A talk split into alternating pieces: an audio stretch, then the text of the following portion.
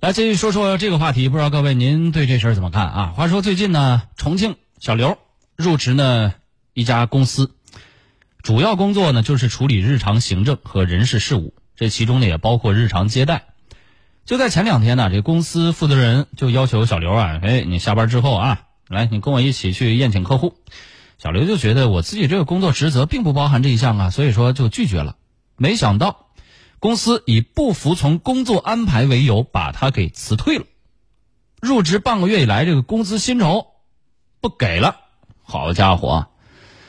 哎呀，如果只是你从这个不服从工作安排这个角度来看，嘿，你别说，我觉得好像也没啥毛病啊。你在一家单位上班，那领导招呼你一起出来陪客户吃个饭。那你这事你都不能答应，这事你都给推三阻四的，是不是不应该？你说的。但是，各位，话说回来，也得看看情况吧。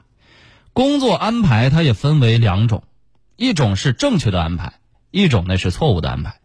正确的安排当然不能够拒绝，因为合情合法还合情啊合理是吧？但是你错误的安排，那确实不能够来者不拒，那也就没有所谓的听话的基础了。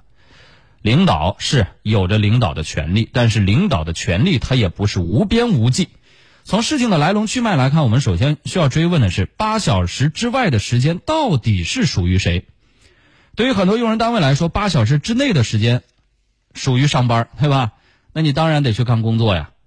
而八小时之外的时间就不再是上班时间了呀。这个时间那是属于职工个人的。你在这个时间段想要支配员工来干这个干那个，对不起，你不应该是命令，应该是协商，甚至得是请求。啊，当然了，八小时之外的时间也当然可以协商量的啊。比如说单位确实有非常重要的事情，哎，需要加班加点去干，那这个时候员工也应该理解。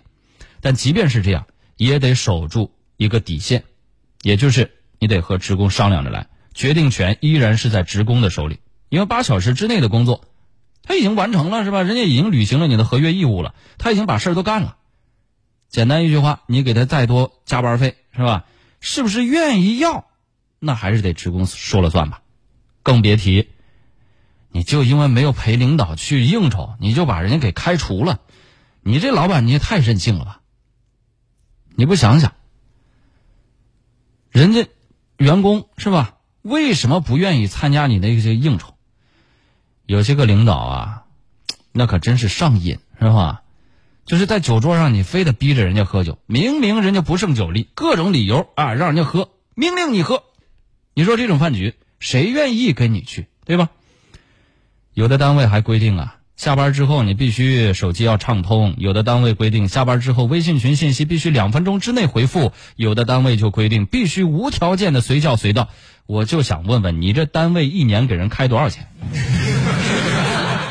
凡此种种，都是在摧残打工人的休息权。八小时之内和八小时之外的关系，必须要理清。休息权，谁都不能够侵犯。